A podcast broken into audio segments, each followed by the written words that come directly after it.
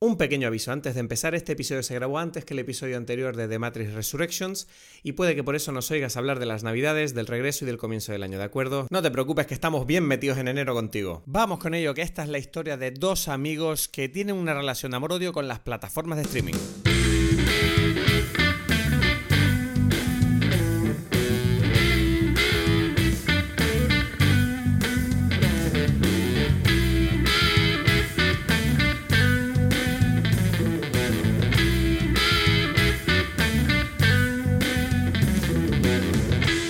A todos, bienvenidos a Dime Pelis. Mi nombre es Cristos Gacielo y estoy con, con, ¿con quién? ¿Con quién? Estoy aquí, bueno, estás tú conmigo, con Edgar. Edgar Aponte desde Berlín. Maravilloso, estamos de vuelta, Edgar. Ha sido unas navidades de mierda. No, no, no sé. ¿No? No, no. Han sido buenas para ti, te han tratado bien.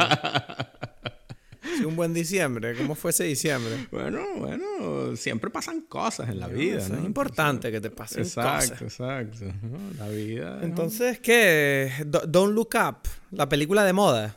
Eh, tú dices que es de moda, ¿no? De moda es- es- hay que hablar, ¿no? La gente dice que, que es una película para discutir. No sé, a mí me llamó la atención esta película, ¿no? Porque es como que, o sea, apareció de la nada para mí. O sea, yo no tenía ni idea de que Jennifer Lawrence había vuelto a actuar después de ese, ese parón, ¿no? Que ella tuvo de dos años.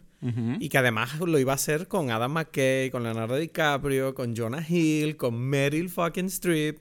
Y yo decía, ¿qué es esta película? Yo cuando vi el tráiler que salió, yo dije, ¿esta peli ¿qué es esto? Mm. ¿Qué película? O sea, yo dije, vale, ok, si tienen que estar todos estos actores en este proyecto, es que esta película es increíble. Mm.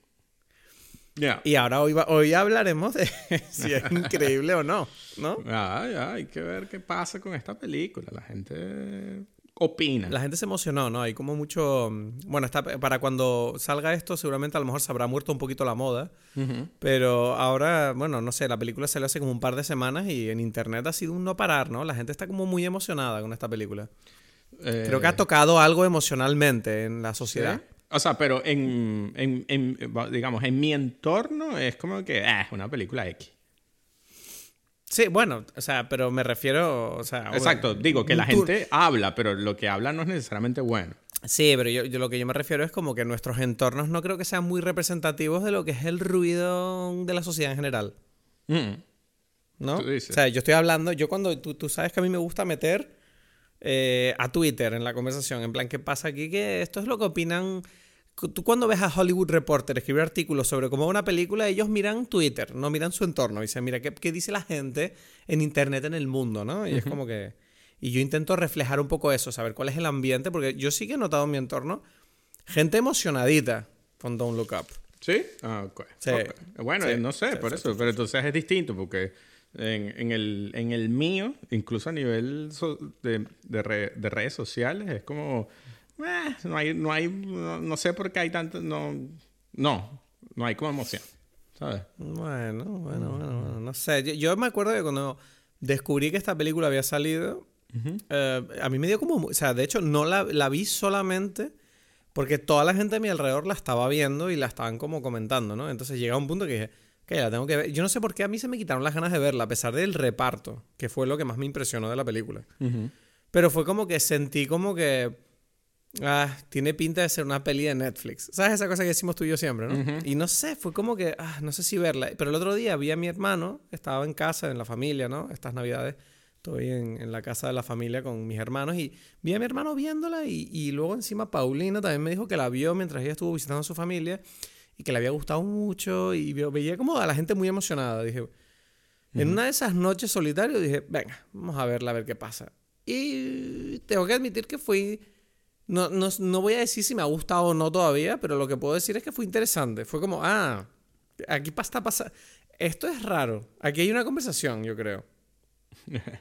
Sí. O sea, no es, no es me olvido y ya está. Entonces, no sé, al final cuando me propuse... De hecho, la vi y no teníamos pensado grabar este podcast. No. No. no lo hablamos. Fuiste tú el que de repente, yo te dije a ti, tienes que verla porque es extraña la película por algunas cosillas. Ujú. Y tú me dijiste después de verla como, bueno, vamos a hacer un podcast, ¿no? De Es que, es que yo, no- yo ni siquiera tenía pensado verla porque sentía que como que la, la conversación ya estaba saturada, ¿no? Entonces es como... no me interesaba eh, como que reaccionar a esta ya, em, no sé, requete discutida conversación, ¿sabes? Y, y la vi y porque, no sé, se dio la situación y después de que la vi dije, bueno, mm, quizás es divertido hablar esto con Cristo, ¿sabes? Eso fue lo que me pasó. Bueno. ¿no?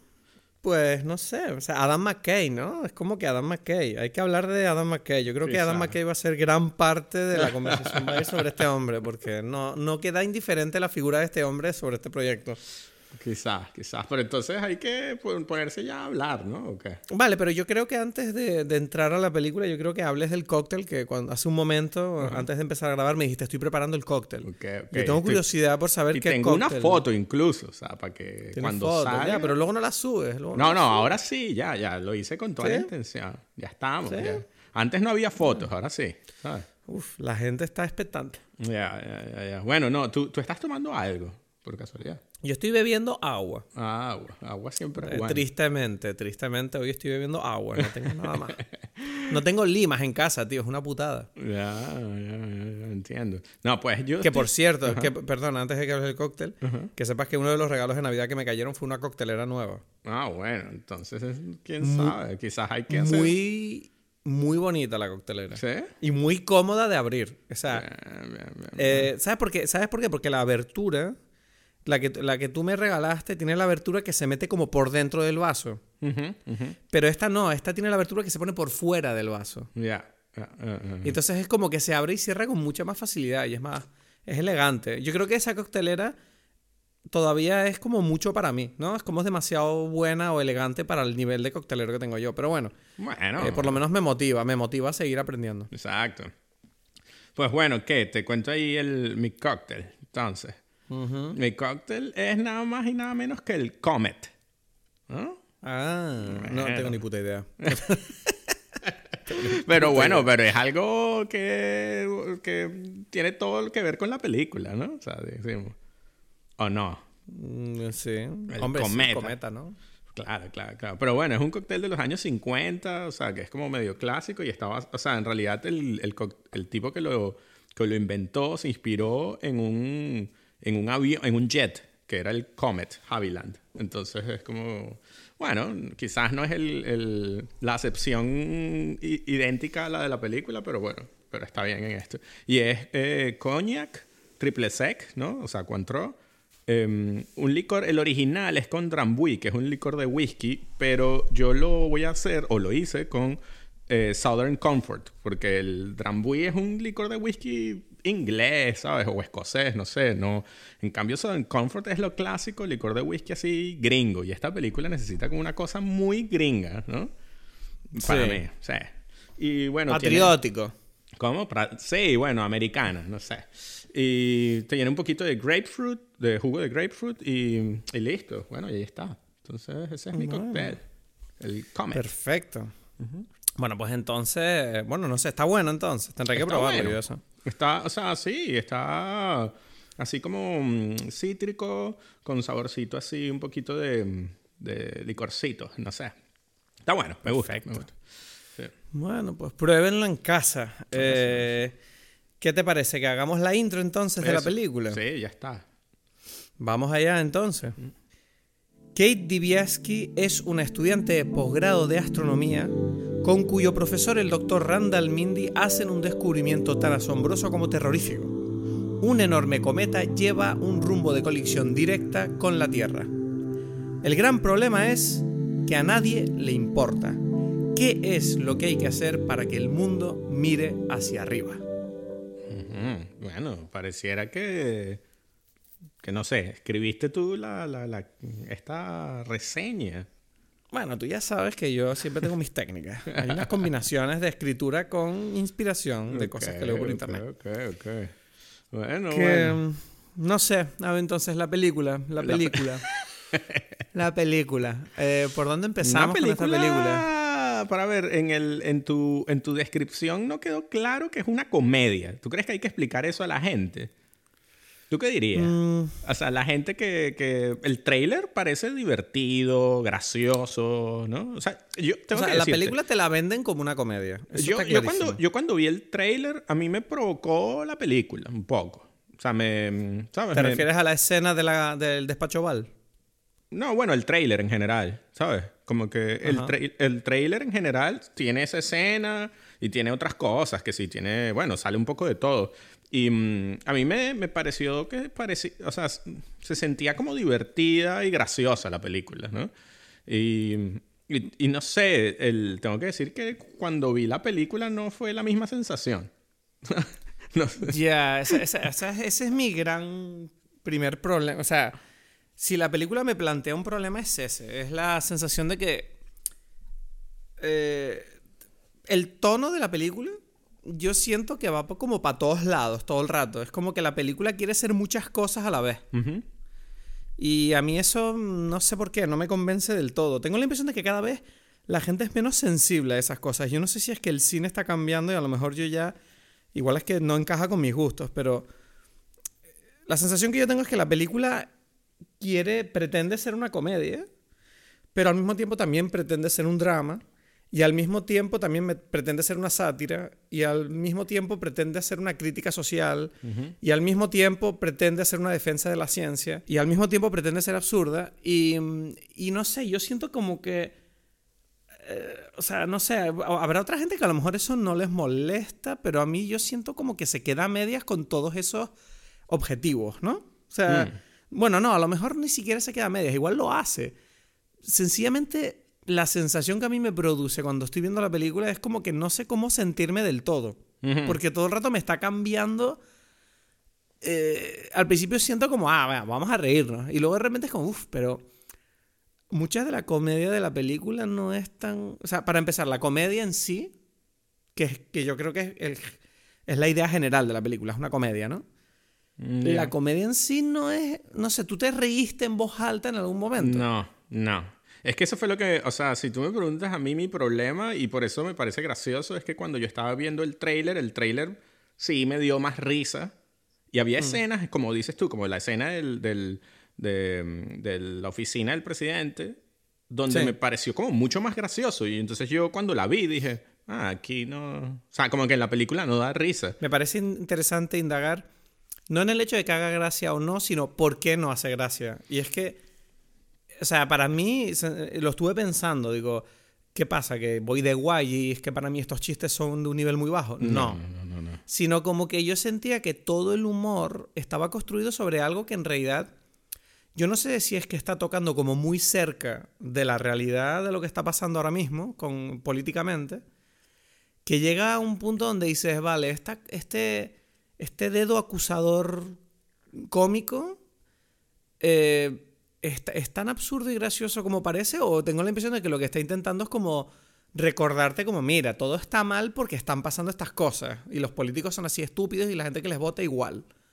Y es como, mm, ya, pero eso a mí no me hace gracia, a mí eso me deprime. No sé, pero si te pones a ver, eh, nosotros hablamos, qué sé yo, que sí, de Borat, ¿no? Y Borat habla sobre cosas también actuales y tal, pero, pero sí, es más gracioso que esto. Tengo yo Sí, porque los sensación. chistes de Borat lo que hacen es ridiculizar aspectos reales Ujú, ujú. de la política eh, norteamericana. Exacto. En cambio, esta película tengo la impresión de que retrata la política norteamericana un poquito exagerada a lo mejor, pero es que tampoco tanto. Mm, ya. Hasta un punto que tú dices, ok, y, y te dice que eso es un chiste. Y tú te quedas así como, ok, entiendo el chiste, pero no sé si me siento bien, no me río, porque no- me da pena. O sea, ya. me preocupa. Por eso, no sé, me- bueno, yo voy a decir aquí varias teorías, ¿no? O sea, y ahorita hablando contigo, lo primero que se me ocurrió fue porque pensé en lo del tráiler y dije, bueno, si, si el editor que, que, que hizo el tráiler hubiese editado la película, quizás me hubiese reído más, ¿no? Porque es que como que tiene momentos como otra vez la, la, la escena donde ellos van y hablan con el presidente para explicar, o sea, es la primera reunión que ellos tienen para explicar que, que ellos saben, o sea, estos científicos saben que se acaba- va a acabar el mundo. Y el presidente dice como, bueno, o la presidenta, porque es en realidad Meryl Streep, dice como que, bueno, pero esto, ¿en qué me importa a mí? ¿No? O sea, en cierta forma ella está hablando así. Es algo Sí. que, que todo eso podría ser graciosísimo como lo es en el tráiler y no en la película. Entonces hay como algo de, de la, rap- de, de, de la edición, diría yo, ¿no? Pero tú Este, dirías, de la, de- pero te refieres a que la misma escena está editada de otra manera en la película que ya no te Claro, tanta claro, gracia? claro. En la, en la, el tráiler es más corta, ¿no? Es más como to the point, Sí. ¿no? Es como Sí. corta, corta. O sea, vamos a, a decir los chistes y ya, ¿sabes? No vamos a, a presentar mucho más, ¿no? A mí me parece interesante que el editor de esta película, ¿no? Por ejemplo, es el mismo editor de The Tree of Life, por decir algo, ¿sabes? ¿En serio? Sí. este tipo es un duro. Es el mismo editor de Tree of Life, es el mismo editor, de, o sea, de películas de, de Terrence Malick, de New World también. Es el mismo editor de The Horse Whisperer y de películas de Oliver Stone, que sí, U-Turn, O sea, que el tipo Nixon, sabe lo que es un drama. y Pues. Natural Born Killers, ¿sabes? Exacto, Sí, exacto. ok. Es como un tipo que ha trabajado más bien en dramas hasta que se juntó con Adam McKay con The Big Short y entonces hizo Big Short, Vice y Don't Look Up, ¿no? Entonces, eh, es un tipo que, bueno, que tendrá como una noción, este, otra vez, eh, quizás él no es el, o sea, yo, yo en realidad pienso que el problema es más bien el director, ¿no? Porque también si tú me preguntas a mí, el guion me parece divertido. O sea, yo veo el guion y digo, este guion es muy divertido, ¿sabes? Hmm. No sé si me... O sea, como que veo todo, todos estos chistes, me parecen como geniales en la práctica. E incluso cuando hubo momentos en que me, que me reí un poco, o sea, como que, ah, hice como, ¿no? Poquitos, pero pasaron. Y, y es porque, claro, hay como... Uno entiende que, ah, esto es un chiste, ¿no? Pero, Pero pero- yo siento que... sí, Perdón. Sí, pero como que yo sentía que yo estaba haciendo mucho esfuerzo en... eh, y que, ah, sí, me voy a reír porque, bueno, esto es un chiste, ¿no? Algo así, ¿sabes? ¿Sabes qué pasa? Que eh, lo que tú dices precisamente... O sea, sí, el guion es bueno, pero yo siento que... Sobre... O sea, hay como una energía extraña en la película que yo siento que se nota demasiado Adam McKay queriendo como todo el rato decir algo. Exacto. No sé si me explico. Sí, o sea, sí, está sí. todo... Hay una escena que me viene a la cabeza ahora mismo un montón, que es la de cuando por fin el, el cometa se ve en el cielo. ¿Tú sabes esa escena? Sí. Que está Leonardo DiCaprio en el coche y el tipo lo ve, entonces se baja del coche y le dice él a la gente de esa calle, lo ven, lo ven, ahí está, ahí está. Y yo siento que esa película, de verdad que, esa escena, perdón, refleja un montón como la energía de la película, que yo siento que está como Adam McKay tratando de decirle a la gente, eh, bueno, a, a día de hoy se sabe, ¿no? Como que en realidad esta película se podría eh, usar como metáfora para cualquier cosa, incluso el COVID. Porque hoy en día estamos en una crisis actual de, de- de lo que es la verdad objetiva y compartida entre todos. Ujú. Y entonces, claro, eh, en este caso, Adam McKay dijo ya públicamente como, mira, esta película va- sobre el cambio climático, pues. Y yo, ah, vale, ok. Esa- eso es lo que tú tenías en mente mientras hiciste la película. Pero no me gustaba como que... Esa sensación que yo tenía era como de Adam McKay teniendo demasiadas ganas de, de- de- no sé si de tener razón o sino de, de como, de como decirle a la gente cómo tiene que pensar o mirad, veis estáis equivocados, imbéciles, en vez de simplemente explicar, ¿sabes? Sí. Es que, es que Y- viene otra. Acabas de dar en un punto que, que a mí también me. O sea, creo que me, me parece interesante que acabas de decir con esa escena, porque yo creo que esa escena es probablemente donde mejor está ilustrado eso, ¿no? Porque eh, tienes razón. Él está hablando, pareciera en esa escena, y es algo que, que me parece curioso de la idea general de la película. Es como. Como que pareciera que el problema es la gente que no está viendo. Exacto. Y eso es algo muy interesante porque la película, em, en realidad, es rara porque si tú me preguntas a mí, si, si tomamos en caso el, el escenario, o sea, si tomamos como realidad el escenario de la película donde un cometa se va a estrellar con la Tierra, em, digamos que da un poco igual si la gente lo... O sea, la gente, las personas comunes, no tienen la solución a ese problema. Es como que, bueno, ya el presidente o la gente que tiene el poder para mandar unos misiles que lo haga, pero...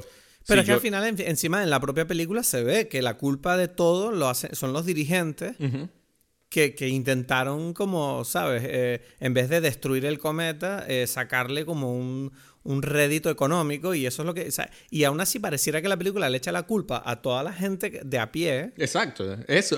cuando en realidad la gente de a pie, bueno, sí, o sea, la gente de a pie puede ser manipulada, la pero eso no, no quita el hecho de que la culpa sea de los dirigentes. Exacto. Y luego exacto. tú me dirás, bueno, pero es que los dirigentes los ponen los de a pie cuando votan. Sí, pero al mismo tiempo, o sea, tengo la impresión de que la película lo que nos está diciendo todo el rato es como wake up, ¿sabes? Como no se dejen manipular. Y es como ya, pero no, no nos dejamos manipular por quién, por los políticos que a ti te gustan. Exacto. es que también ahí viene otra cosa muy extraña de este tipo, que es que yo después vi como unas entrevistas, ¿no? De, de, de, de él y de, y de los actores y tal. Y fue muy curioso porque una entrevista donde estaba él con, los, con la mayoría prácticamente de todos los, de los actores del, del elenco, eh, eh, hmm. era, como, era como el programa de televisión de la cosa, haciendo chistes. Entonces era como, tú eres este problema también. ¿Sabes? Es como que... ¿A qué te refieres? Perdona. como como a los programas de televisión que se ven en la película, ¿no? Que hacen como chistecitas, ah. como que... Ah, ¿sabes? Eh, y, y, entonces... Claro, él, él, Adam McKay está haciendo esos chistes en También, la tele. todos. Entonces es como... Yo entiendo también por qué lo hacen, pero es súper hipócrita, ¿sabes? Cuando es como que ya va, tú eres una persona con poder, etcétera, etcétera, ¿sabes? Con Leonardo DiCaprio, toda esta gente, ¿sabes? Es como que, bueno, no sé, no son, yo qué sé, no son el presidente de los Estados Unidos, pero son como unos supermillonarios, ¿no? No, y, Leonardo DiCaprio, yo esto lo quiero decir en el episodio que quede claro. A mí Leonardo DiCaprio sí que es de las pocas personalidades que yo respeto a nivel de su defensa medioambiental, porque yo creo que es un tipo que primero lleva 20 años luchando contra el, cambio climático y, él se está dejando el dinero y está trabajando en eso. O sea, entonces, ¿cómo se dice en español? Está poniendo su dinero donde está su boca, ¿sabes? y, el tipo, claro, él participa, obviamente yo siento que Leonardo DiCaprio está participando en este proyecto por sus convicciones tanto políticas como personales. Pero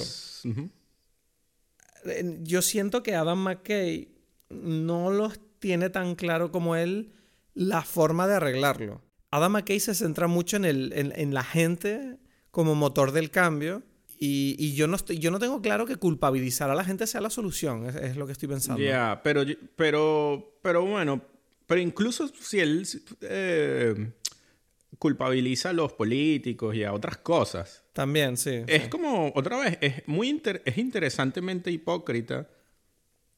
¿Sabes? Otra vez, porque es como Pero repíteme un poco por qué dices que es hipócrita. ¿Qué es lo que él hace exactamente que es hipócrita? O sea, porque él es lo que... Él es una representación... Él es lo mismo que los personajes en los medios de comunicación.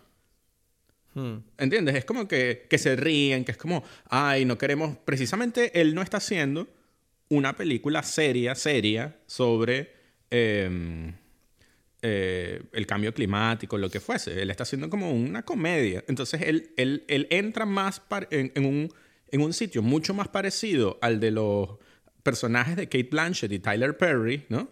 Que hacen como que chistecitos sobre toda la situación y, y tampoco están ahí como queriendo hacer em, mucho más que eso, que otra gente.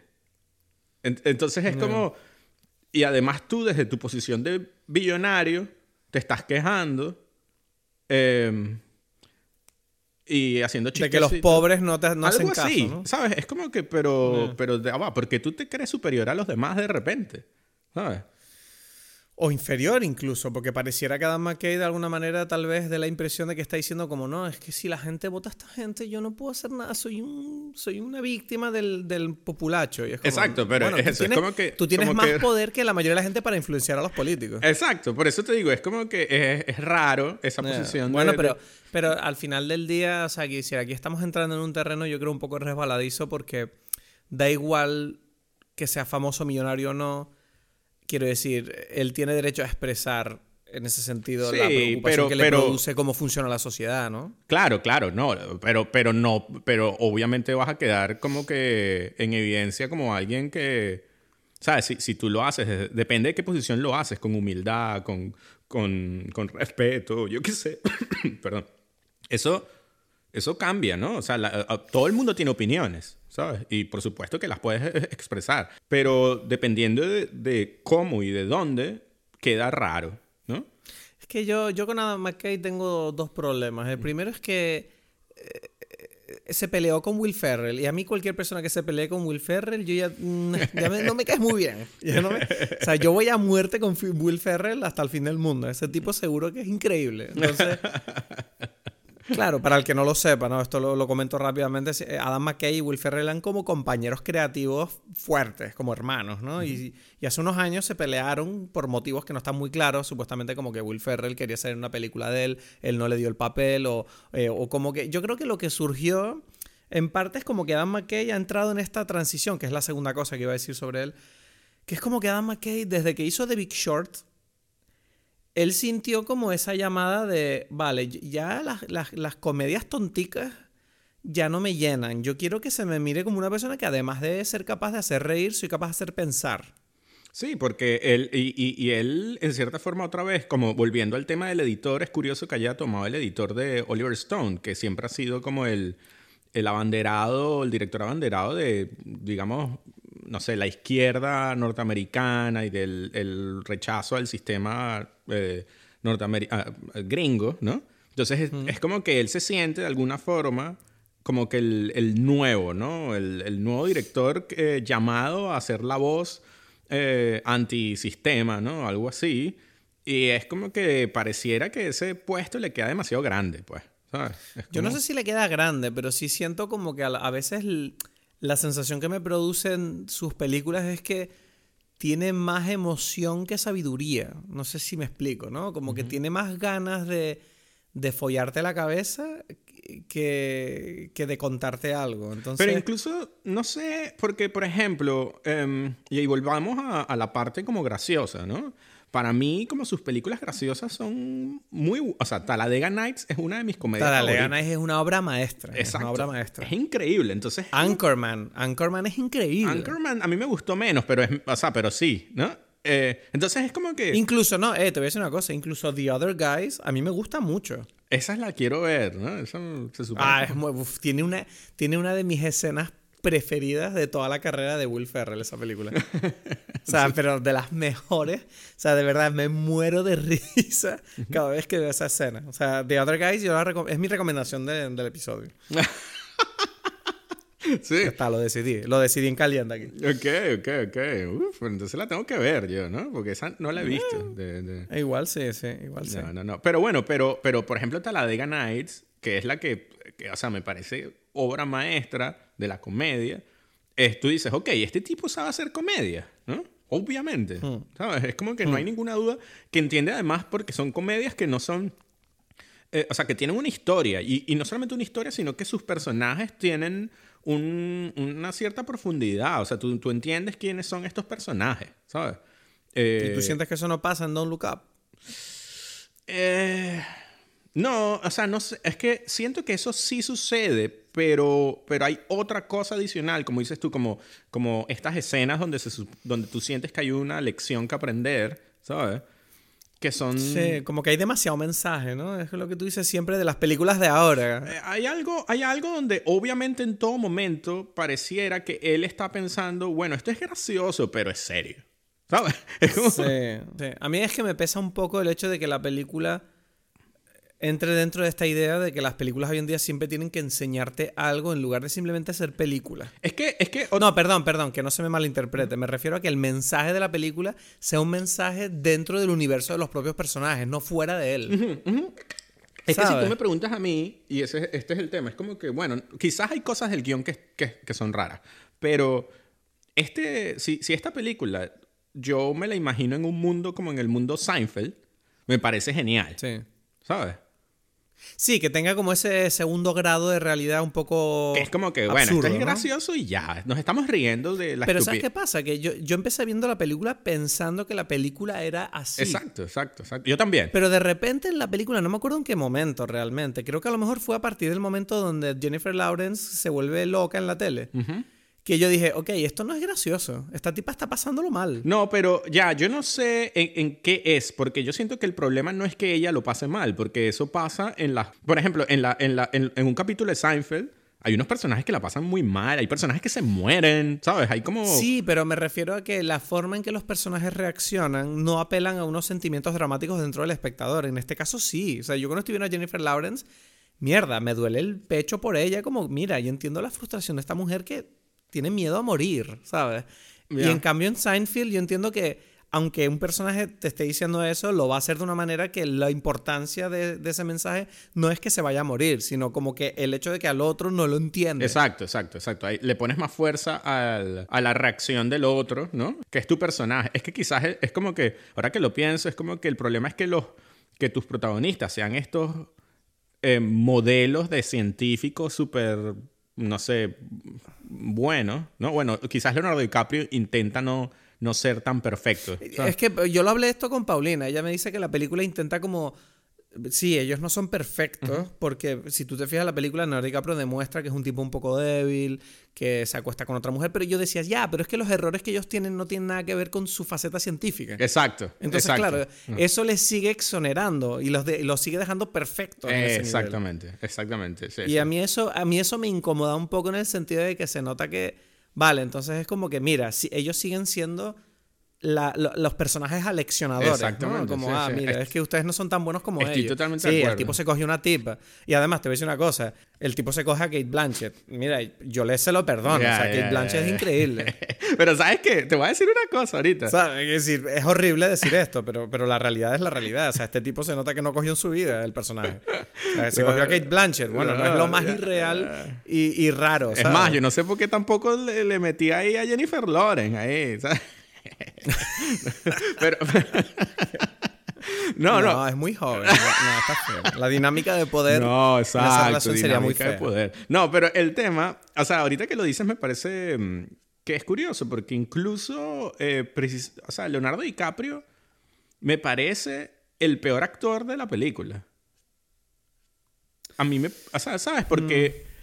Pero yo creo que no es culpa suya, sino porque el guion pone mucho en sus hombros el peso del mensaje de la película. Por eso, es como que, eh, y ese es mi punto, es como que es el peor porque es como que el serio a todos los niveles. Además, como que Leonardo DiCaprio, eh, digamos que, eh, no, o sea, ha estado menos en comedias, puro comedias. Por ejemplo, su mejor actuación cómica es El Lobo de Wall Street. sabemos que está claro, pues. Está claro que además es con Jonah Hill, ¿sabes? Encima. Encima. Entonces es como que, ok, no es que Leonardo DiCaprio es incapaz de, de, hacer esto, pero bueno, si tiene un director como Martin Scorsese enfrente en lugar de Adam McKay, creo que la cosa cambia, pues, ¿sabes? A pesar de que Adam McKay es el que en principio sería el mejor director de comedia, ¿sabes? Pero pero, pero, pero, no lo estaba haciendo en esta película. ¿Ves? Ahí es donde tú ves que Scorsese es demasiado. es como, ¿sabes? Es como, bueno, voy a hacer una comedia ¡Pum! Una comedia increíble. Que además se está burlando de el sistema, de... Y además hace todo lo que Adam McKay quiere hacer. Exacto. O sea, yo creo que Adam McKay, o sea, es, ¿sabes? Como Scorsese es como lo que le gustaría hacer a Adam McKay. Totalmente, totalmente. Y, y, es como, se nota la diferencia. Estamos hablando, acabas de decir, ¿no? Que Leonardo DiCaprio te parece como uno de los peores actores. Pero yo tengo que decir que aún así, uno de los mejores es Jonah Hill. No, eh, sí, es que viene o sea, gente que está como mientras increíble. Exacto, mientras más eh, estás para, mientras más fácil es para ti la comedia, mejor te sale esta película porque quizás puedes actuar a pesar del director. Y Jonah Hill, que es mm. un comediante nato, es, el, es, quizás el mejor. Kate Blanchett es genial. Kate Blanchett con Tyler Perry es espectacular. O sea, es que casi la mayoría de los actores son bueno, y Jennifer Lawrence también lo hace muy bien. Jennifer Lawrence lo, hace muy bien. Porque, porque, porque precisamente como Jennifer Lawrence tiene la salida de que es como histérica. O sea, bueno, tiene razón por qué serlo, pero, pero digamos que en el mundo de la película está siendo como súper histérica. Sí, pero Jennifer Lawrence en realidad a nivel cómico tiene muy poco trabajo. Yo siento que ella es como el personaje como eh, que es como la razón, ¿no? Sí, sí, no, lo es, lo es, pero ella, siento yo, es capaz de de darle ese toco, toque, soy la razón, pero soy la razón en este mundo rarito, ¿sabes? Es como que mientras que mientras que pareciera que Leonardo DiCaprio se queda como que estoy en el mundo, estoy siendo como un símbolo aquí y tengo debilidad y eso forma parte también del símbolo, algo así, ¿sabes? Tampoco, también siento como que hay una, no sé, la parte de él con su familia no está muy desarrollada y siento como que no nos deja conocer muy bien al personaje porque cuando él se acuesta con Kate Blanchett, yo no, no, o sea, que si yo no sentí la traición, porque no tenía ni idea de quién es la mujer. Ya, no, no tienes idea. ¿Sabes? Sí, sí. Además es raro esto de los hijos. Sí, lo de los hijos que no salen, que luego al final es importante, pero... ok, lo entiendes más por el contexto de la situación más que por quiénes son, ¿sabes? Es que, exacto, porque la película, el guion está hecho de tal forma que tú entiendes todo, o sea, es como que ya, yo sé qué es lo que es esto, y ya sé la emoción, pero, pero otra vez el, la dirección, el tono, no está allí para que tú sientas lo que se supone que tienes que sentir. Tú lo sientes porque, porque bueno, uno se conecta con las cosas y tal, y dices, ah, esto es gracioso, esto es así, pero, pero no porque, porque te hayan llevado a, a sentir esa emoción que o sea, o, o aumentar esa emoción que, que nace de ti, ¿sabes? De, de ver esta situación en Y yo específico. tengo que admitir que hay una cosa de la película que en cierta manera, tomada por sí sola, me gusta mucho, que es el final, ¿no? Esta, la, la muerte de los personajes. Yo a mí me pilló por sorpresa. Sí. De, vale, sospechaba que iban a morir, pero la manera en que la película trata la muerte de ellos, yo sentí como que era wow. O sea, me, me pegó fuerte, ¿sabes? Fue como, yeah. O sea, y me pareció hecha con buen gusto a nivel de elección de los personajes, ¿sabes? Como diciendo, hey, mira estos personajes que se rinden de una manera tan elegante, ¿no? y, y- y sentí como que era tan dramático ese final. Era muy dramático para mí, era como muy heavy a nivel emocional. Que yo sentía como, es que esto no me encaja en la película, porque a mí lo que me molestaba, volviendo a lo que dije al principio del, del episodio este, fue como, ves, estoy, estoy riéndome, estoy viendo lo absurdo que es, estoy sintiendo la crítica, estoy tal. De repente me viene este final que a mí personalmente me, me, me destrozó un poco. Este tipo está aceptando la muerte rodeado de sus seres queridos de la manera más, no sé, dramática y elegante, ¿no? Y de repente, después de yo comerme ese, esa escena tan dura, al, al- no, no te da tiempo ni a digerirla que ya empiezan los chistecitos otra vez, ¿no? La nave espacial con esta gente que se van a un planeta, uno se muere, están desnudos, luego Jonah Hill, y, y es como... Ah, ¿sabes? ¿Cuál, Fue es, cuál es luego Jonah Hill? Claro, no viste la escena, hay una escena post crédito. Ajá, ¿y, cuál, y qué pasa ahí? Nah, es una tontería, en verdad. Es como que Jonah Hill sobrevive y es el único hombre sobre la Tierra. Él está como en las ruinas del sitio donde fue, hicieron la mierda de, Ah, ok, ok. de- Y entonces es como que, ves, es como, no sé, yo sentí como que la emoción que me había producido ese final tan desgarrador con los chistecitos del final, mm, me estaban produciendo una mezcla de sensaciones muy desagradables. Como que no me gustaba, como, no, ya, para los chistes, acabaste bien. Y es como, ves, ahí es donde yo siento que Adam McKay no, no me gusta, porque siento como que sigue con esa lucha interna él de, sí, te estoy contando cosas demasiado poderosas, pero al mismo tiempo, mira, chistecitos, porque también soy un genio de la comedia. Es como, no, no eres Scorsese, no lo hiciste bien. ¿Sabes? Porque yo no estoy, no sé, me, me- repito, o sea, obviamente, habrá, yo tengo la impresión de que hay otra gente que no se lo tomó como yo. Ya sabemos que yo tengo una historia en este podcast de ser una persona que el drama lo llevó mal. Ya, ya, ya, ya. Entonces, claro, Paulina, por ejemplo, a mí me sorprendió que Paulina me dijo que le encantó, le gustó mucho la película la primera vez que la vio. Y yo, en serio. Y yo me fío mucho el criterio de ella. Y, y ella me decía, claro, es que yo creo que tú la viste solo. Claro, es verdad que la vi solo. Y si la ves con gente, la ves de otra manera esta película. Y yo decía, vale, ok, puede ser. Puede ser que a lo mejor para mí la... Porque yo toda la película, sinceramente, es que a mí el tema este de los cometas y los asteroides me estresa de verdad. ¿Sabes? Como que si esto pasara, me da mucha ansiedad. Entonces, para mí la película a nivel personal no era... No era divertido este tema, ¿sabes? Yo no me reía de la idea de tener un cometa que se va a estrellar sobre la Tierra y matarnos a todos. No sé si... si- Yo supongo que a ti te da igual porque tú eres un hombre duro venezolano. No, no, no, no es eso, sino que yo, o sea, otra vez, yo estaba en el mundo de la comedia. Entonces, si, si yo veo, yo qué sé, Y el final de la película, tú seguiste en el mundo de la comedia, con el, con el final de la muerte de ellos. Mm, no, o sea, es que es verdad, o sea, pero, pero bueno, pero otra vez, es como que yo lo acepté y ya, no me, no me afecta, o sea, me afecta en la medida en que eso me estaba afectando. Lo que pasa es que ya en ese momento de la película yo estaba un poquito como ya adormecido de la emoción, ¿sabes? Es como que ya yo estaba, ya me había ¿Ves? Yo me adormecía antes.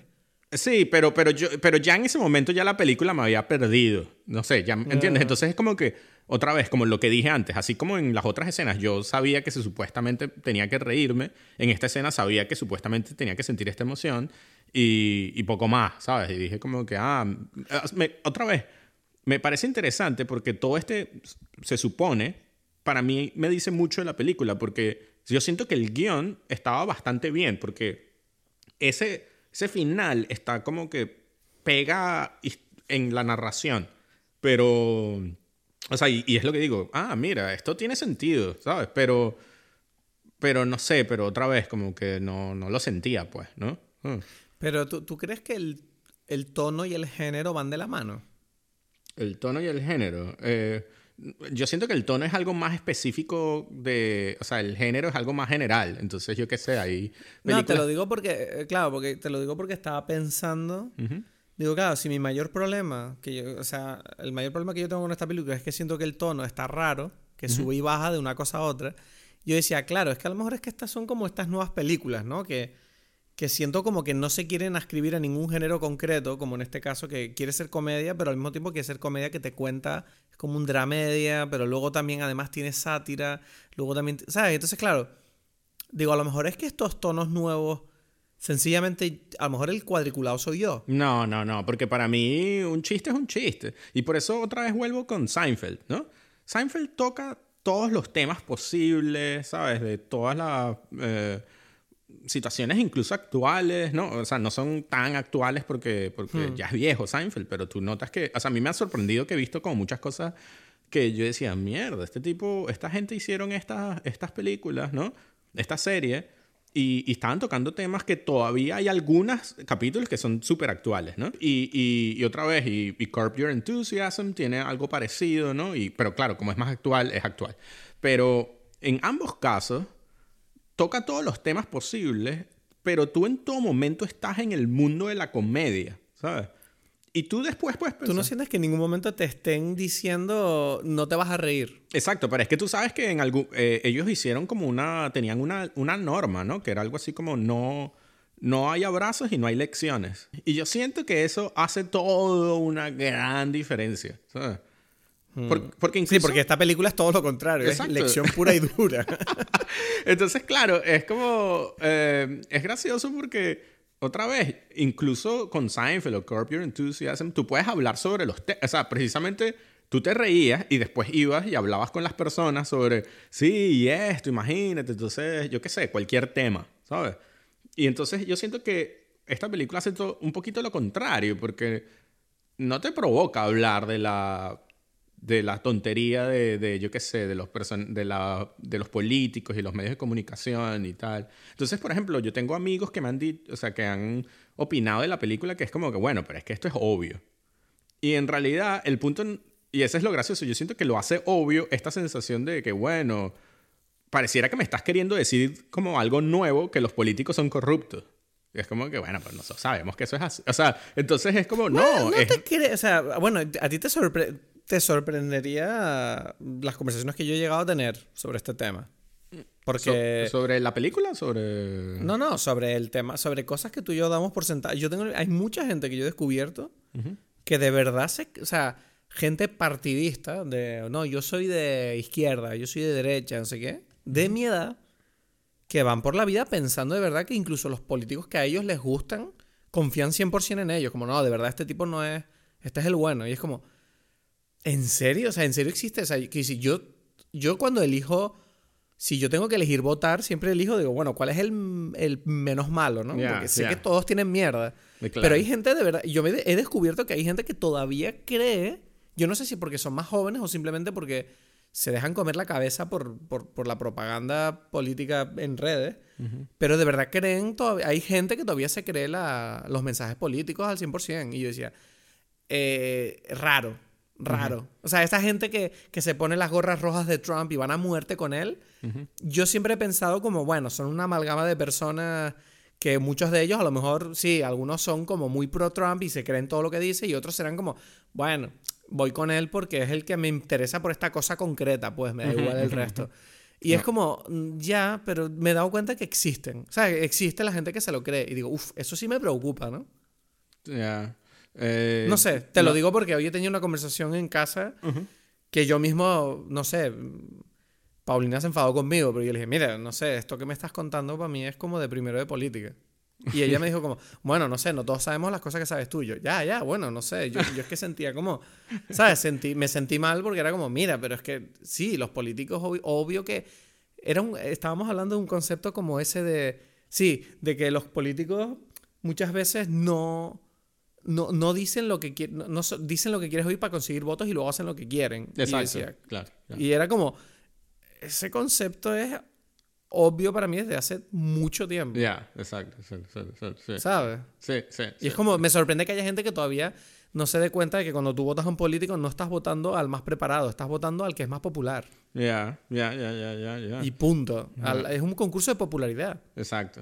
y que eso sorprenda a alguien es como, estamos en 2021, ¿sabes?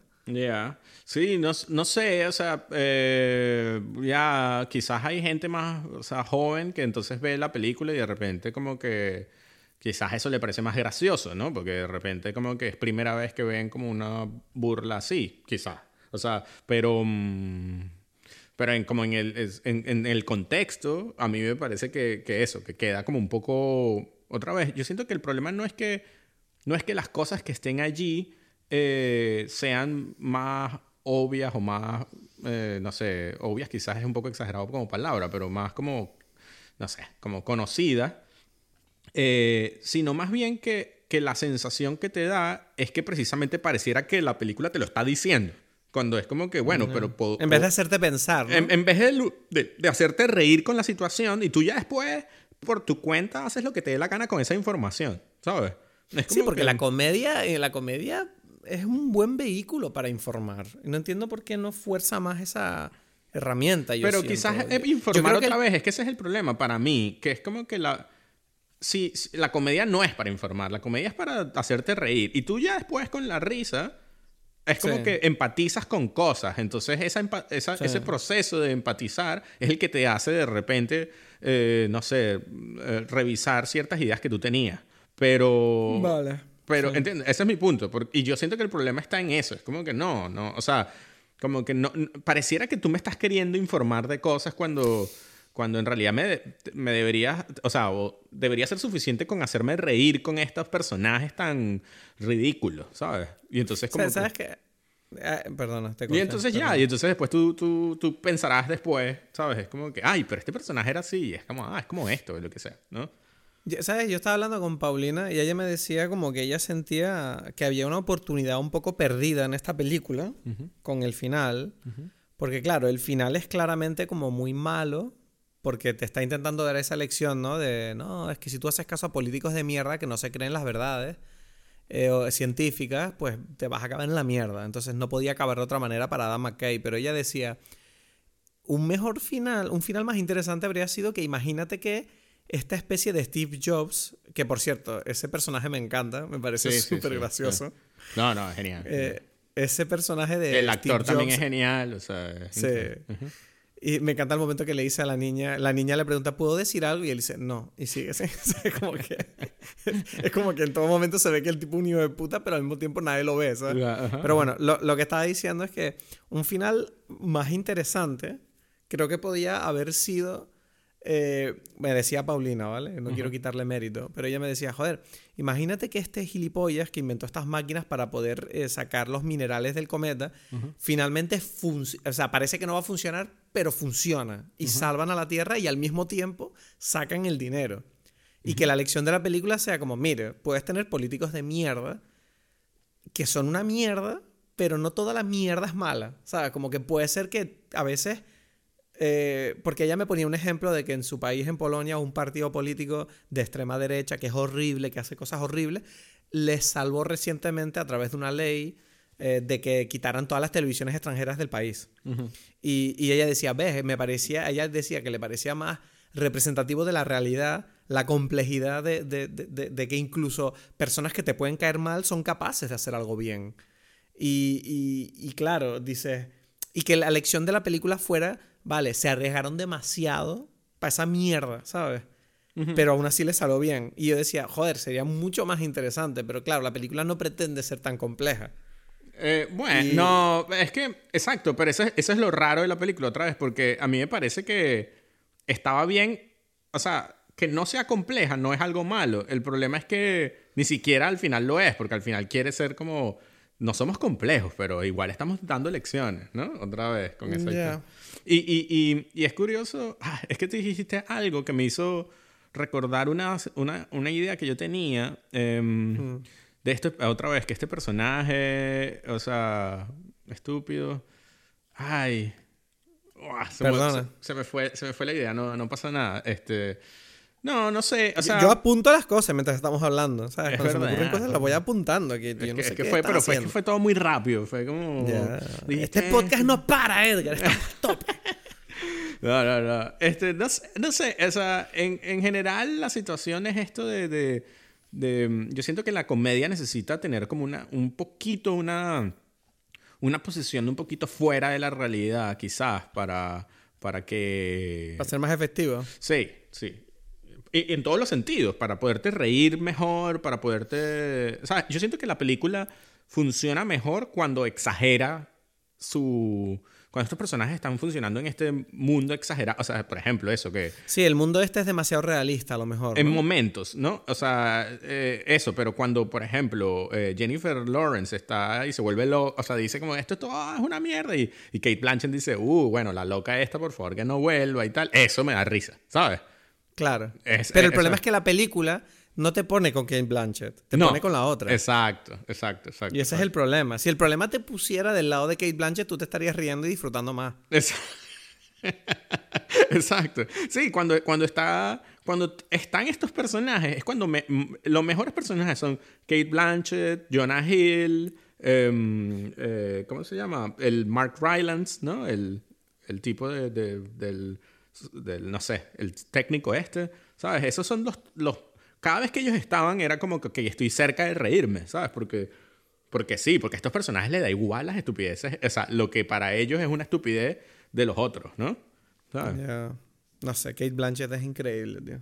O sea, yo es que estoy, tú sabes, yo estoy enamorado de ella desde Life Aquatic, ¿sabes? Y, Desde Life y de Aquatic. verdad, uff, en Life Aquatic yo me enamoré de ella muy duro.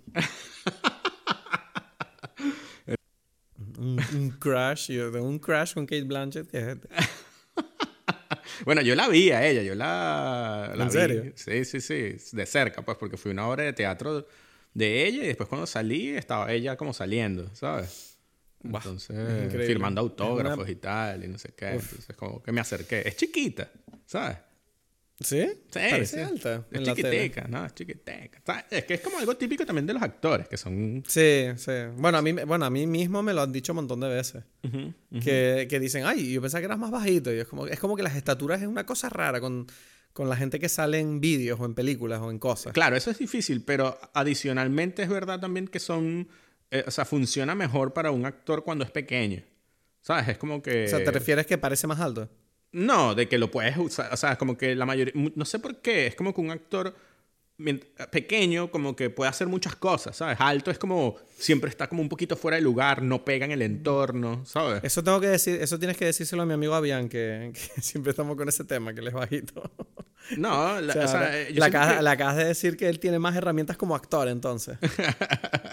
ya, ya, o sea, no, eh, yo, o sea, si tú lo ves, muchos son pequeños, o sea, son también pequeños por lo mismo, porque es como... Bueno, pero mira Co- Cousin Greg. Cousin Greg le va No, bien. por eso, por eso son los que, re- los que resaltan, como Liam Neeson, ¿sabes? Es como que esta gente es distinta, ¿sabes? Sí, sí, sí, sí. Sí, sí. Eh, ah, bueno, y una cosa que quería comentar de la película, o sea, claro, que, que, que hay un tema que, otra vez, ¿sabes? Porque, bueno, todas, muchas de estas ideas que tengo en la cabeza me salen de la conversación que tuve con Paulina hoy. Ujú. Ella me, ella me decía como que la película eh, trata sobre eh, la defensa, la importancia de las verdades objetivas, ¿no? Y de las creencias compartidas. Ujú. Porque ella, ella dice que siente que la película es como una crítica a todo este problema que hay hoy en día, ¿no? Con el tema este de, de que con Internet la gente ya desconfía de cualquier verdad establecida y cada uno se crea la suya propia. Y eso es lo que lleva al conflicto de la película, que es que la gente no se crea que viene un cometa o, o no se cree en el peligro o, o- o, en definitiva no creen en lo que sería la ciencia. ¿no? Entonces, eh, ella decía eso y yo decía, bueno, sí, yo estoy de acuerdo en que la película va de eso, pero ¿qué opinamos no? un poco de este tema? Porque yo creo que tú y yo alguna vez hemos tenido esta discusión recientemente, ¿no? De, de, de que a veces no, no estamos de acuerdo en ciertas cosas que los dos, bueno, sobre todo yo a lo mejor me, me pongo más cabezón con, con el tema de las verdades que deberíamos todos compartir. Y, y yo no sé qué opinión tienes tú sobre este tema. O sea, de, De bueno, de que cada uno es capaz de. Cada uno. Esta idea de cada uno tiene derecho a creer lo que es verdad. Y es como, no. No. ¿Sabes? O sea, la yo- verdad existe. Sí, ¿no? o sea, para mí la verdad existe. Eh, y yo siento, si tú me preguntas a mí, es curioso porque la película yo sé que se supone que está hablando algo relacionado con eso, pero yo siento que la película más bien habla sobre... Nos da igual.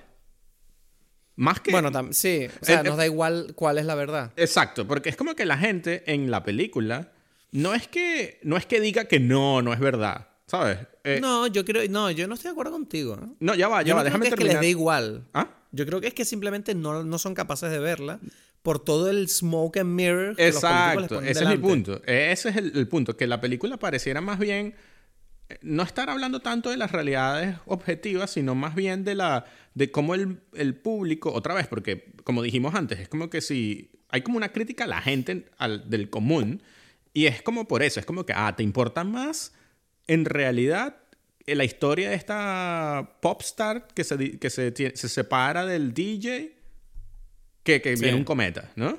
Es como que... Claro. Sí, o sea, yo siento que está más bien hablando sobre cómo estamos como pendientes de estupideces, ¿sabes? Ya, sí, bueno, eso es una de las grandes críticas que hay hoy en día, ¿no? Con, con la sociedad de consumo y todo este, y el bienestar, ¿no? Es como que, que nos acomodamos a- al entretenimiento, al entretenimiento y no damos importancia a las cosas que de verdad nos deberían de preocupar. o sea, pero y, y sigo- ¿sabes, por qué, ¿sabes por qué digo que la película... Y, y al final ese es un poquito otro problema, porque en realidad la película quisiera decir, o sea, es otra vez, es como que sí, un poquito está diciendo lo de las verdades objetivas, pero en realidad no, porque si, si ese fuese Mm. el tema, tú verías como que dónde está la oposición a este gobierno, por ejemplo. O sea, ¿dónde está Es, una que persona... es verdad que en la, en la película falta un poco esa figura, ¿no? Sí, O sea, fa- de todo. O sea, no solamente del gobierno, sino de, de otro país, o yo qué sé, ¿sabes? Como que... Porque, porque como te dije, la película está como más preocupada de criticar a la gente que oculta la verdad que de mostrarnos a la gente que lucha por ella, que en este caso son los dos científicos, pero ellos no son figuras de poder. No, y ese, este- ese es el tema. Es como, como, si, como si no hubiese algo mucho más complejo en el mundo donde hay como que no, mira, se, hay esto, hay esto, ¿sabes? Es como... Hmm. Y, y eso está bien. O sea, eso no, no es un problema porque es una comedia. El problema es que como, como de repente la película se supone que quiere que uno hable de eso, tú dices que ya, pero... y- pero qué estupidez es esta, ¿sabes? Porque, porque eso a mí, a mí me dio una sensación, ya me acordé algo, que algo lo que quería decir, es que yo, por, por lo mismo que estamos hablando, donde, ok, donde hay una oposición a este gobierno, que, que así sea por sus propios intereses, estaría del lado de los científicos para joder a, a- a este gobierno. Por, o sea, aunque sea totalmente, ¿sabes? Como que interesado y no porque en realidad están viendo la realidad objetiva. No sé si me explico. ¿Sabes? Es como que es gracioso que... Y, y por eso... Sí, hacer el bien por tu propio interés, pues. Es- aunque sea, exacto, ¿no? Y es como que interesante porque po- por eso mismo pareciera que la película está hablando como que sola, hay como un lado malo, ¿no? Y es como que, no sé, todo es más complejo. Y, y lo que yo sentí es que ellos, un poquito, por, por, por la forma en que está hecha la película, es como que, bueno, pero estos científicos pareciera que no hicieron suficiente como para mandar el mensaje. Porque ellos pareciera que lo único que hicieron fue salir en, o sea, hicieron como una especie de propaganda estúpida y un concierto. Esto es una mierda, ¿sabes? Es como que... Ya, bueno, bueno, no, se supone que en la película te dicen como que China y no sé quién más intentaron Y hacer Rusia, que es lo que no a mí... bien. Eso me parece como súper raro, tengo que decir. Bueno, ¿sabes? pero porque la película está centrada en América, como siempre. No, pero no, no, no, pero de todos los países del mundo, los que se supone que estaban intentando hacer algo bueno eran Rusia y China. Es como que yo no sé qué Bueno, no pero, quiero no pero, quiero ya pero, eso, pero eso es lo típico. Es como decir, con la película es como lo típico que hacemos todos con nuestros propios países, que es decir, que somos lo peor, ¿no? Es como. eh, yo creo que el cine americano hace un poco eso, ¿no? Como Ya. que se autocritica de forma graciosa Exacto. y luego deja al resto bien, pero, pero no es una crítica real. O sea, yo no creo que de verdad Adam McKay piense que Estados Unidos es una mierda. Ya, eh, o sea, no. sea, pensará que no. parte de Estados Es que ese es Unidos el es tema. Es como todo, todo funcionaría mejor si fuese otra vez como un chiste y ya. ¿Sabes? Es como. Y ya. tú Pero tomas- entonces, pero entonces tú crees, o sea, tú sientes que esta película entra dentro de los eh, de los eh, ¿cómo se dice? de las pelis estas de Netflix, que son como medio raras y que buscan Mm. No sé, para mí esa- entra dentro de una película que es mala por el hecho de que su intención no sucedió, algo así, ¿sabes? Sí, no cumple con el objetivo que No cumple que con tenía el... O sea, es como que... Exacto. Como que esto que, que el director estaba haciendo le salió mal, pues, ¿no? Es como que... Te, te- te puedo hacer una pregunta. Sea, Hay unas, hay unas cosas de edición de la película que me llamaron la atención. tú, lo- tú no sé si notaste. Am- O sea, tú no- la escena del final, tú, tú, tú viste que hay unos planos como que se congelan. sí, Hay, sí, una- hay sí. unas cosas raras ahí, ¿no? Y yo decía, ¿esto está hecho adrede es un error de mi Está Netflix? hecho adrede, sí, sí, sí. Y eso que... Claro, porque hay una escena, por ejemplo, la escena... Hay, hay unos Como que hay saltos temporales ahí donde Sí. Leonardo DiCaprio está diciendo algo, luego de repente está haciendo otra cosa. Y yo no entendía muy bien que, o sea, eso es- esas decisiones artísticas, que- ¿a qué coño vienen?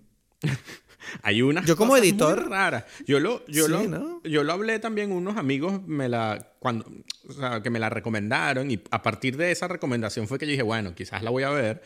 Este, me hablaban de- y decían que, que la película también, por ejemplo, visualmente tiene como es rara porque a veces se ve como una película no sé, como, como lo que, como está, ellos están haciendo una parodia de las películas de destrucción, ¿sabes? Armageddon y esto, ¿no? Y entonces se ve así y por otros momentos se ve como una cosa de televisión barata, pues, ¿sabes? Como, sí, un- como que la calidad. como una de serie imagen- de televisión, como, ¿sabes? Como, Sí. como una serie graciosa, otra vez, como un Seinfeld, ¿no? Entonces es como, pero esto es muy raro, estos cambios aquí en esta película. Otra vez, yo siento que el editor, si tomamos en cuenta que es el director de, de, de películas de Oliver Stone, que precisamente hace cambios con, incluso con, con formatos que sí, o- o- 8 milímetros, 16 milímetros, 35 milímetros, colores, blanco y negro, ¿sabes? Natural Bone Killers es una locura de, de, de tonos, de, de, de, todo, ¿no? Es una mezcla como un collage. Y esta película como que de repente hace eso, pero a base de nada, ¿sabes? Es como, ¿por qué hiciste eso? ¿Sabes? Ya. No sé, o sea, yo te lo digo en serio, o sea, siento que estamos como en una época del cine que es como que siento que el cine es más emocional que artístico últimamente. Y siento que esta película entra un poco dentro de eso, igual que Spider-Man, que la vimos hace poco. Eh, y, y- y siento que, bueno, mucha gente quiere que hablemos de Spider-Man, no creo que la hablemos, en verdad, pero, pero siento que pasa lo mismo, ¿no? Como que yo te comenté eso de que siento que son películas que cada vez están como más hechas para satisfacer la emocionalidad del público más que su que sus, ¿sabes? Que, que la de crear un- una obra artística que de verdad perdure en el tiempo. Mm. Es como un... Cada vez es todo más... O sea, esta conversación que tuvimos tú y yo esta mañana, ¿no? Sobre por qué últimamente tú y yo nos hemos puesto otra vez a escuchar cosas como a la antigua, ¿no? Escuchar vinilos, ver películas en formato físico, porque, porque da la impresión de que no te dan ese, ese subidón, no, nutren tu impaciencia. Y yo siento que estas películas, en cierta manera, juegan un poco a eso, como a querer satisfacer una, un mensaje, ya sea social, político, lo que sea, que está ocurriendo en el momento en el que sale la película, pero que luego esta película yo no sé cómo será dentro de 20 años. No, que no, si no, tú la verás dentro de 20 años y dirás, "Men, ¿qué estupidez es esta? Ya, ¿Sabes? No, No. exacto. No. O, Eh, o da eh, igual. O sea, da que- igual, da igual No, no digo que sea una estupidez, digo que eso. No, que- no, que ni siquiera. igual esta película en 20 Exacto, ni siquiera es una estupidez, es simplemente una película que existió y que pff. En cambio, yo siento que una buena película, y esto lo, lo cuento para que se me entienda, para el que me escuche, ¿no? Que no es, una, no es por pretender ser, parecer que estoy por encima de la película, para nada. Es simplemente para expresar cómo me siento cuando veo este tipo de pelis. Que por lo menos para mí es como que siento que estas películas no funcionan más allá de un como, como consumo desechable, porque, porque lo que te cuentan está tan lleno de agujeros y tirado por hilos que son tan del presente de ahora que, que, que se nota que es como que están hechas para este público que usa las cosas de usar y tirar, que escuchan Sí. canciones todo el rato una detrás de otra y que no se molestan ni en ver los créditos porque Netflix les pone la siguiente película rápido, no pienses más. Entonces, esa actitud yo la entiendo cuando viene por parte de Netflix o de las industrias o de los estudios, pero me molesta cuando viene de los directores. Es que, es que, pero te digo, por ejemplo, esta película es interesante porque, mm, no sé, dice Netflix que igual es como una, estas historias que me parecen la cosa más ridícula del mundo, que es como la película, la tercera más taquillera de la historia de Netflix, yo qué sé. Y es como que, bueno, no, no, lo ha petado, lo ha petado. Sí, pues. exacto. Lo, o sea, lo creo a pesar de que es como decir cualquier cosa porque no hay una... Es como que todo lo contrario a lo que diría la película. No sé si eso es una verdad objetiva porque esos, esos archivos no se, no se pueden ver. Netflix los tiene como confidencial. Pero te digo una cosa, es que a mí me da igual, porque ¿sabes qué pasa? Que para mí no es un taquillazo eso, porque no es lo mismo que, o sea, no tiene para mí el mismo impacto social y, y el mismo cariño que alguien le puede coger una película, como puede ser Avatar o Titanic, que es una película que la gente tuvo que levantar el culo del sillón, irse al cine, pagar una entrada, sentarse y ver la película.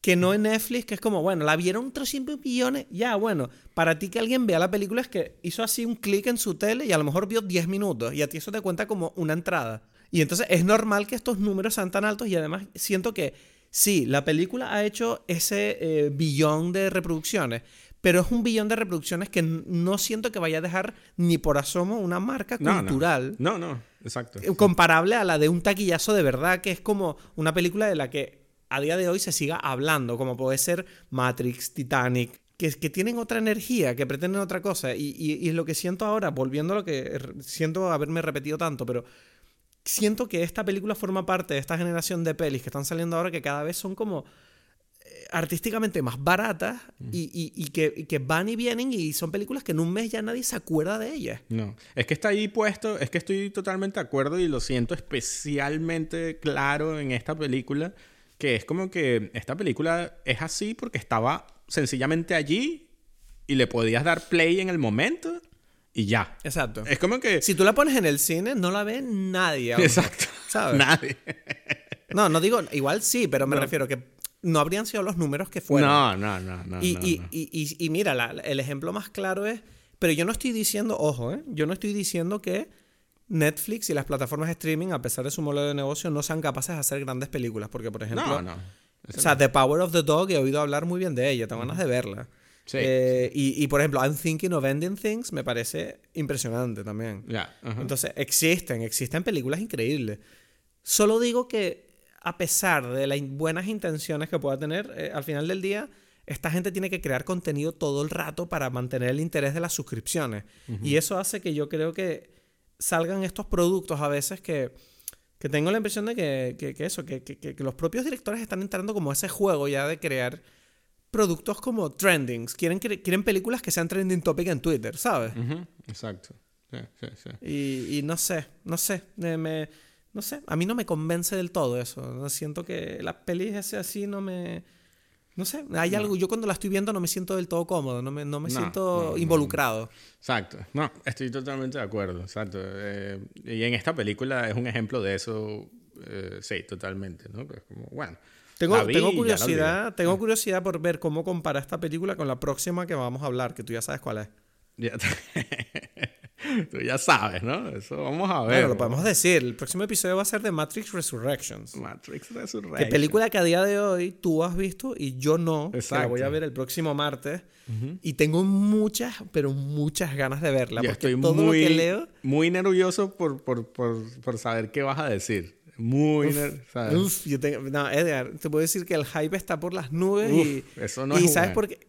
No, pero te explico por qué. Porque hay mucha gente que he visto que no le ha gustado y para mí es muy buena señal respecto a lo que yo espero.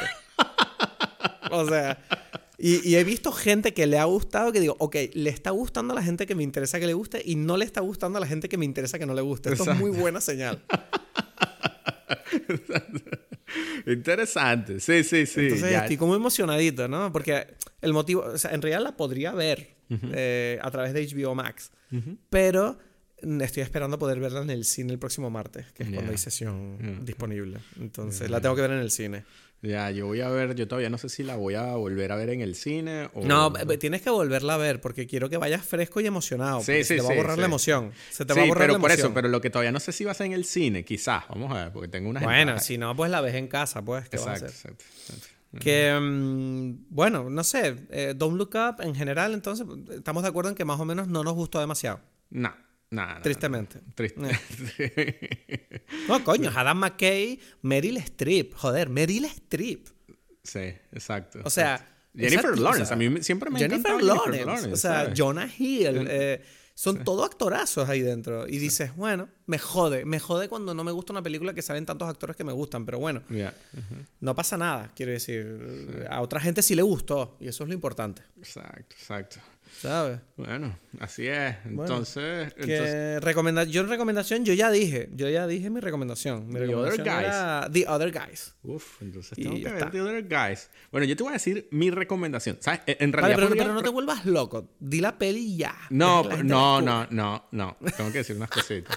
Pero, Vale. pero, pero, pero solamente quiero decir que como hubo una pausa muy grande, he visto miles de películas y estoy un poco mal de que no sé si voy a poder... Hay como muchas que quiero recomendar, pero sé que no voy a hacerlo, pero no sé si las voy a poder hacer con el tiempo. Y bueno, eso lo hablaremos tú y yo. Pero la última que vi es la que voy a recomendar precisamente, que es Benedetta de Paul Verhoeven.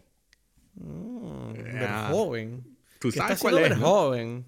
No tengo ni idea. ¿No? O sea, eso- La última que hizo. sí, o sea, la he oído hablar, pero no sé nada de la peli. Ah, ¿en serio?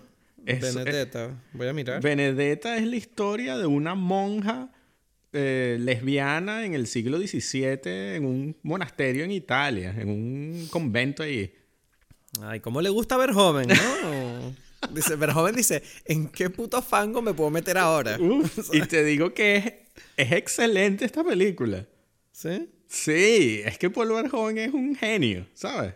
Pues yo adoro a Verhoeven. Bueno, entonces- imagínate, la tienes que... Es como que... el convento de las monjas lesbianas.